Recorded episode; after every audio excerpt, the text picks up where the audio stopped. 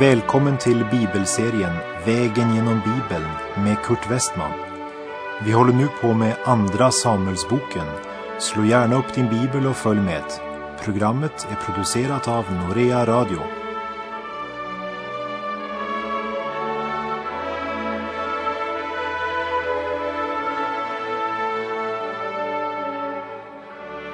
Jag avslutade förra programmet med att säga att där det inte finns förlåtelse finns det heller ingen frid. Och där bitterheten får slå rot råder mörkret. Och att det i alla fall sitter en bitter brodd i Absalons hjärta, det ska vi upptäcka här i Andra Samuelsbokens femtonde kapitel. Efter att David, istället för att dra med sina män i striden, stannade i sitt lyxiga och bekväma palats föll han offer för just det som Paulus varnar församlingen i Galatien för. Där han säger, ni är kallade till frihet, bröder. Använd bara inte friheten så att den onda naturen får något tillfälle, som det står i Galaterbrevet 5. I en annan översättning står det, dra inte sådan omsorg om kroppen att syndiga begär väcks till liv. Ja, välfärd och bekvämlighet har snärjt många av Guds kvinnor och män i sitt garn. Och Davids första frestelse var att bli kvar i palatset när hans män drog ut i strid. Och när han där i sitt palats går ut på eftermiddagen efter att ha sovit middag så får han från palatsets tak plötsligt se en kvinna som badade och hon var en lust för ögonen, stod det. Efter att ha förhört sig om kvinnan så fick David veta att hon var hans trogne tjänare Urias hustru. Men han satte Guds ord och Guds vilja till sides och lät sig istället styras av sin lust. Och efter att David begått denna fruktansvärda synd får han erfara att Gud dömer synden. Och från det här ögonblicket kommer syndens konsekvenser in i Davids hus på alla kanter. Och samma synd som han hade begått begick därefter också hans son Amnon med sin halvsyster Tamar. Det är syndens bittra frukt som måste skördas i Davids egen familj. Men David är inte därmed färdig med konsekvensen av sina synder. Absalon, som också är en son till David och Tamars bror, han mördar sin halvbror Amnon som hämnd. Grova synder, hat, hämnd, förakt och bitterhet präglar Davids familj. Och här i Andra Samuelsbokens femtonde kapitel ska vi se hur Davids son Absalom vilseleder Israels barn. Absalom är vacker och välväxt, ett eh, imponerande yttre säkert lik sin far David på många sätt. Och med hjälp av Davids härförare Joab har Absalon lyckats först att återvända till Jerusalem och sedan efter två år också lyckats komma till förlikning med sin far.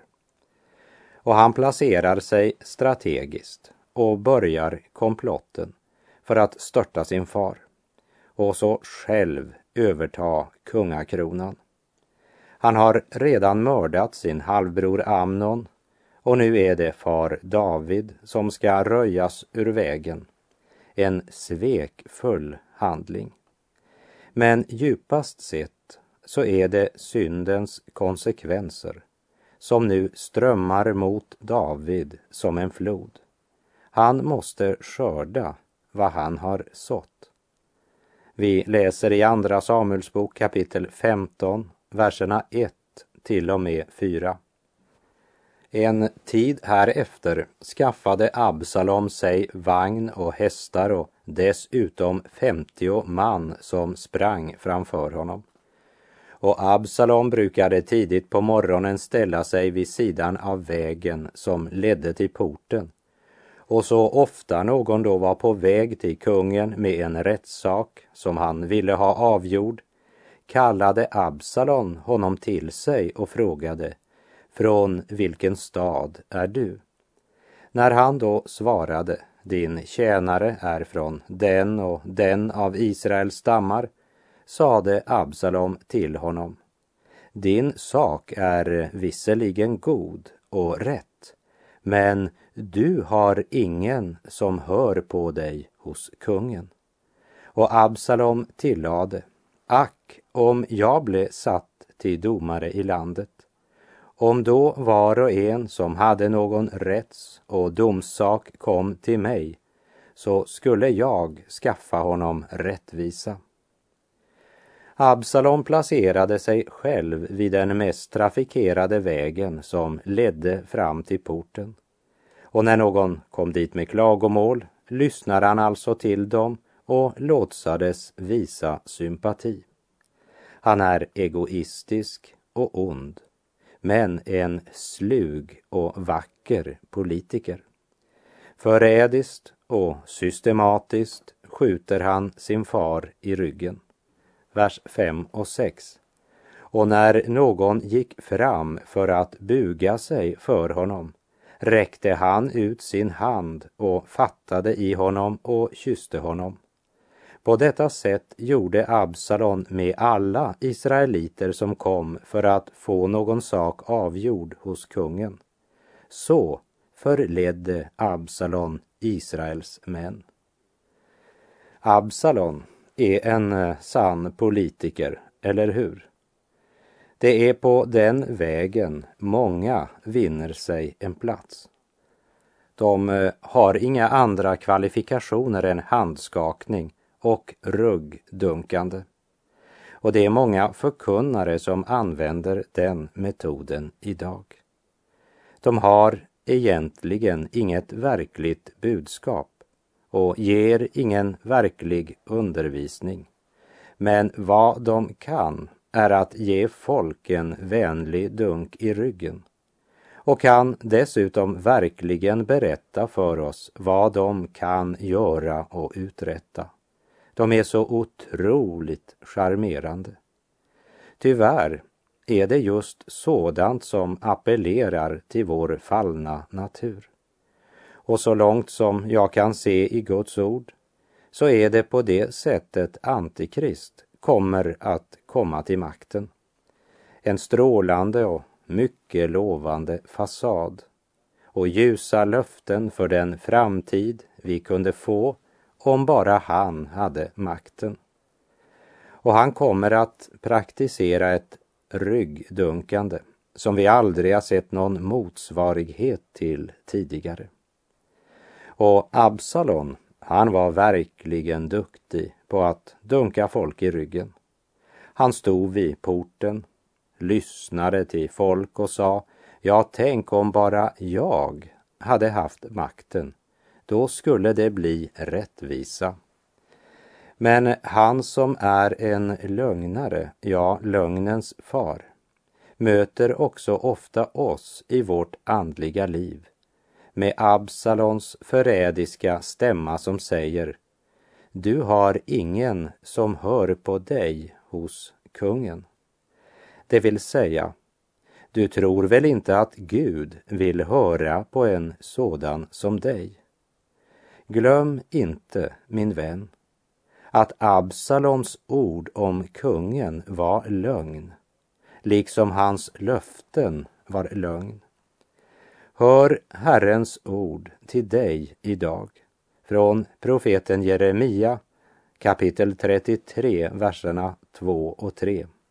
Så säger Herren, han som också utför sitt verk.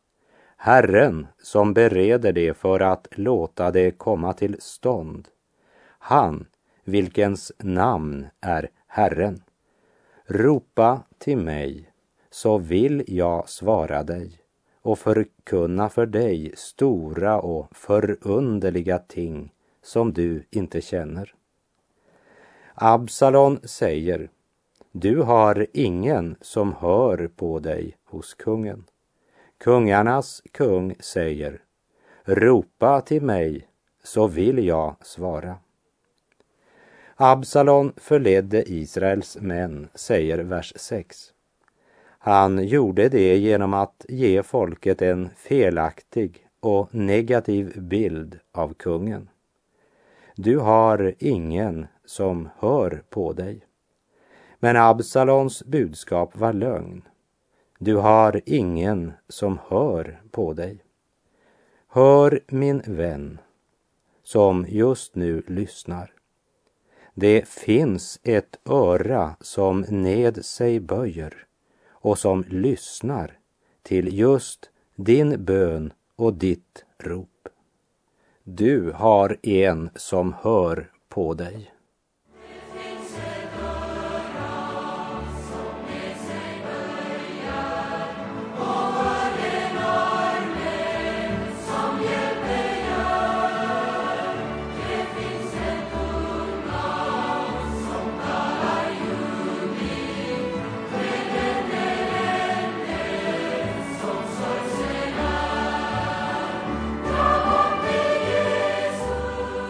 Efter att ha försonats med sin far höll Absalon på med sin manipulering i fyra år för att störta David och överta makten. Det säger ganska mycket om Absalons hjärta och sinnelag. Andra Samuelsbok kapitel 15, vers 7 och 8. Fyra år hade nu gått då Absalon en gång sade till kungen Låt mig bege mig till Hebron för att där infria det löfte som jag har gett åt Herren. Ty din tjänare gav ett löfte när jag bodde i Gesur i Aram. Jag sade, om Herren låter mig komma tillbaka till Jerusalem, så ska jag hålla en gudstjänst åt Herren. Absalon vet att Herren betyder allt för David. Därför använder han Gud som argument. Då jag var i exil, säger han, avlade jag ett löfte till Herren. Och David ifrågasätter inte detta, trots att Absalon var i Syrien i syd i exil, men går till Hebron i nord för att infria det påstådda löftet. Vers 9 och 10. Kungen sade till honom, gå i frid. Då reste han sig och begav sig till Hebron. Men Absalon sände ut hemliga budbärare till alla Israels stammar och lät säga När ni hör basunen ljuda, så säg Nu har Absalon blivit kung i Hebron. Som du minns så var det i Hebron David började regera och han var kung över Juda i sju år och bosatt i Hebron. Så det är uppenbart att Absalon inte gick till Hebron för att infria ett löfte till Herren, men för att starta upproret mot David. Och han får med sig 200 män från Jerusalem som inte vet något om det planlagda upproret mot David. Och vi läser vers 12. Medan Absalon offrade slaktoffren sände han också och lät hämta gileoniten Ahitofel, Davids rådgivare, från hans stad Gilo. Och sammansvärjningen växte i styrka och i allt större antal gick folket över till Absalom. Även Davids rådgivare Ahitofel, som också var Batsebas farfar, dras med i komplotten mot David och sviker därmed sin kung. Och Ahitofel var känd av många och drog därför många andra med sig. Fyra års handskakning ryggdunkande av folket och baktalande av David lade grunden för Absalons uppror mot David. Vers 13 och 14. Men en budbärare kom till David och sade Israels män har vänt sina hjärtan till Absalom. Då sade David till alla sina tjänare, dem som han hade hos sig i Jerusalem, upp, låt oss fly, ty ingen annan räddning finns för oss undan Absalom. Skynda er iväg, så att han inte snabbt kommer över oss och drar olycka över oss och slår stadens invånare med svärd. David kommer att fly från Jerusalem och vi kan fråga oss varför flydde han? Han eh, älskade ju Jerusalem. Varför mönstrade han inte sina soldater och kämpade i Jerusalem? Jag är säker på att David visste att Gud straffade honom för hans synd. Som du ser av verserna 25 och 26, där David säger till Sadok, för Guds ark tillbaka in i staden. Om jag finner nåd för Herrens ögon låter han mig komma tillbaka så att jag åter får se honom och hans boning. Men om han säger så, jag har inte behag till dig, se, då är jag redo. Han må då göra med mig som det behagar honom. David visste vad det var som skedde med honom. Han vet att denna dom kommer från Gud. Det är Gud som tillåter att det sker. Du minns ifrån Andra Samuelsbok kapitel 13 att Amnon förbröt sig mot Tamar och David blev vanärad genom det fruktansvärda som hände. Du kanske också minns Davids synder mot Uria och Batseba. Då David skulle ha varit ute i strid med sin armé men istället blev kvar i Jerusalem i sitt palats och då blev han frestad och föll. Och den ena synden förde till den andra. Nu lämnar David Jerusalem eftersom han vet att det är Gud som straffar honom. Och han vill inte att Jerusalem ska bli den plats där striderna utkämpas.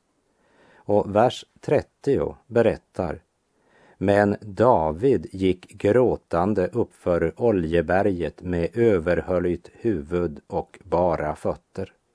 Och allt folket som följde med honom hade också höljt över sina huvuden och gick dit upp gråtande. David önskade inte att Jerusalem skulle ödeläggas. Och ändå skulle denna stad bli mera ödelagt än någon annan stad på grund av sin motsträvighet och synd. David önskade inte att dö för sin sons hand och inte heller önskade han att döda sin son i strid. Trots allt så älskade David Absalom och han lämnar Jerusalem han tänker mera på Gud och på sin son än på sin egen ställning och sitt liv. Låt oss på den bakgrunden betrakta detta uppror.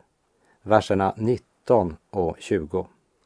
Då sade kungen till gatiten Ittai, varför går också du med oss? Vänd om och stanna hos den som nu är kung. Du är ju en främling och dessutom landsflyktig från ditt hem. Igår kom du. Skulle jag då idag låta dig irra omkring med oss på vår färd, nu då jag själv går, jag vet inte vart, återvänd och för dina bröder tillbaka med dig. Må nåd och trofasthet bevisas er. Denne man från Filisternas gat känner en sådan lojalitet mot David att han bestämt säger att han och familjen vill gå med David. Och vi läser verserna 21 till och med 23. Men Ittai svarade kungen och sade, så sant Herren lever och så sant min herre kungen lever. På den plats där min herre kungen är, där vill också din tjänare vara. Det må gälla liv eller död. Då sade David till Ittai, kom då och följ med. Och gatiten Ittai gick med tillsammans med alla sina män och alla kvinnor och barn som han hade med sig. Och hela landet grät högljutt när allt folket drog fram. Och då nu kungen gick över bäcken Kidron gick också allt folket över och tog vägen åt öknen till. David hade många, många som lojalt följde honom och som var redo att ge sina liv för honom om nödvändigt. Men kungen har syndat och nu är därför kungen och hans trogna på väg mot öknen under gråt.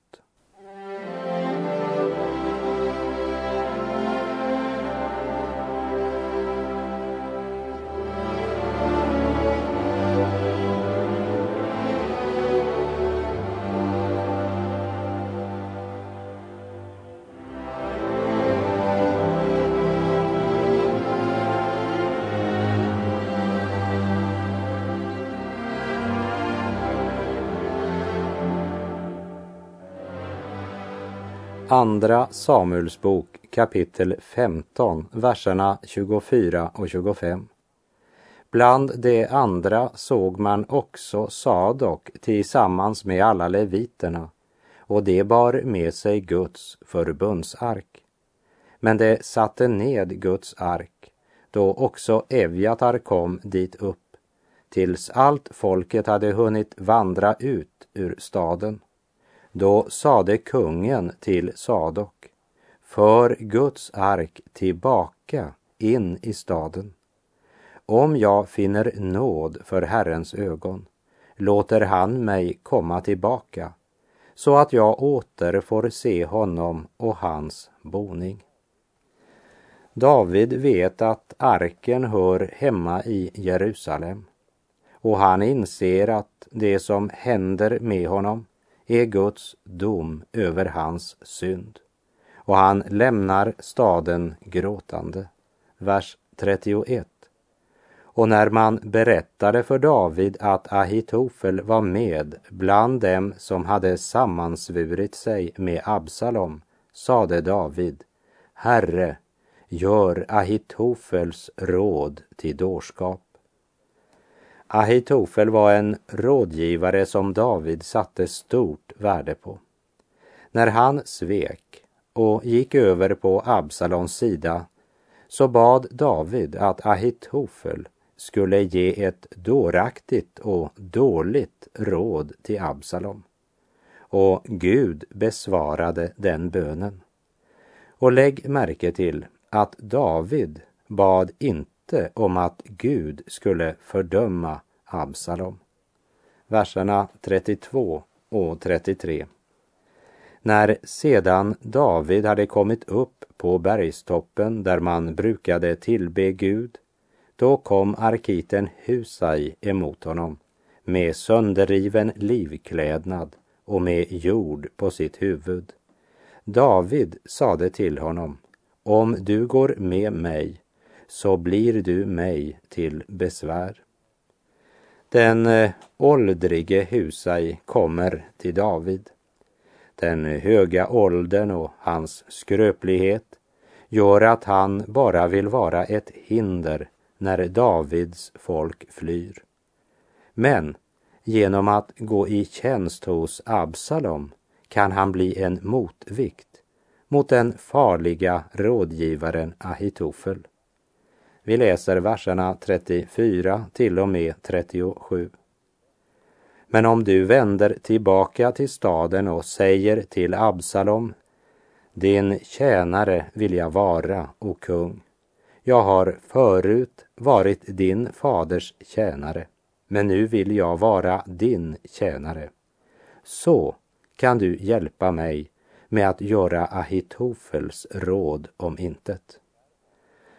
Där har du ju också prästerna Sadok och Evjatar.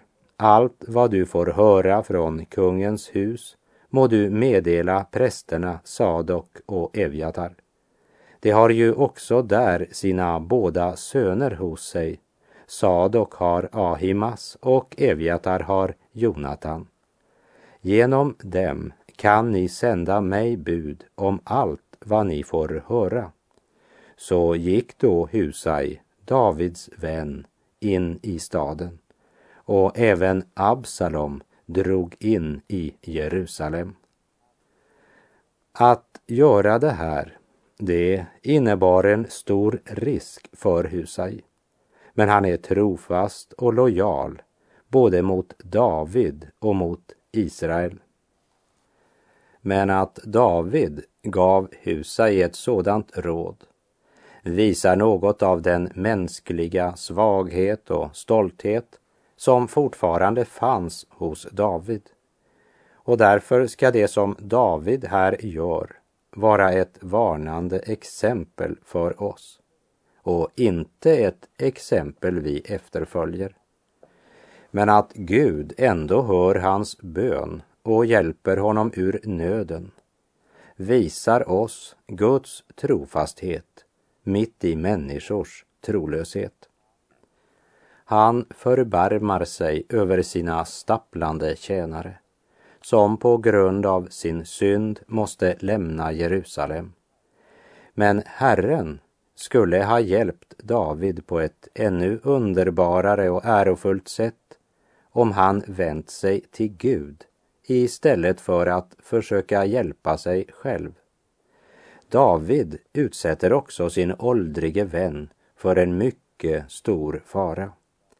Så hastar David vidare och Absalom kommer till Jerusalem. Det är Davids synder som gör att han nu måste fly Jerusalem.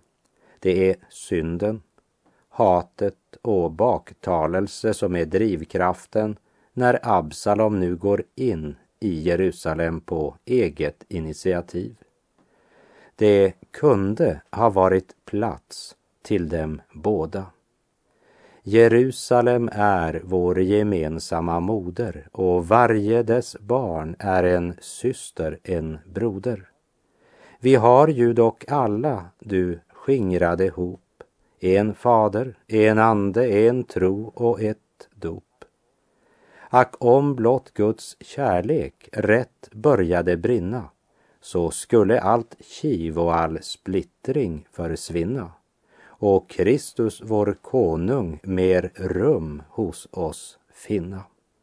Och med det så säger jag tack för den här gången. På återhörande om du vill. Herren vare med dig. Må hans välsignelse vila över dig. Gud är god.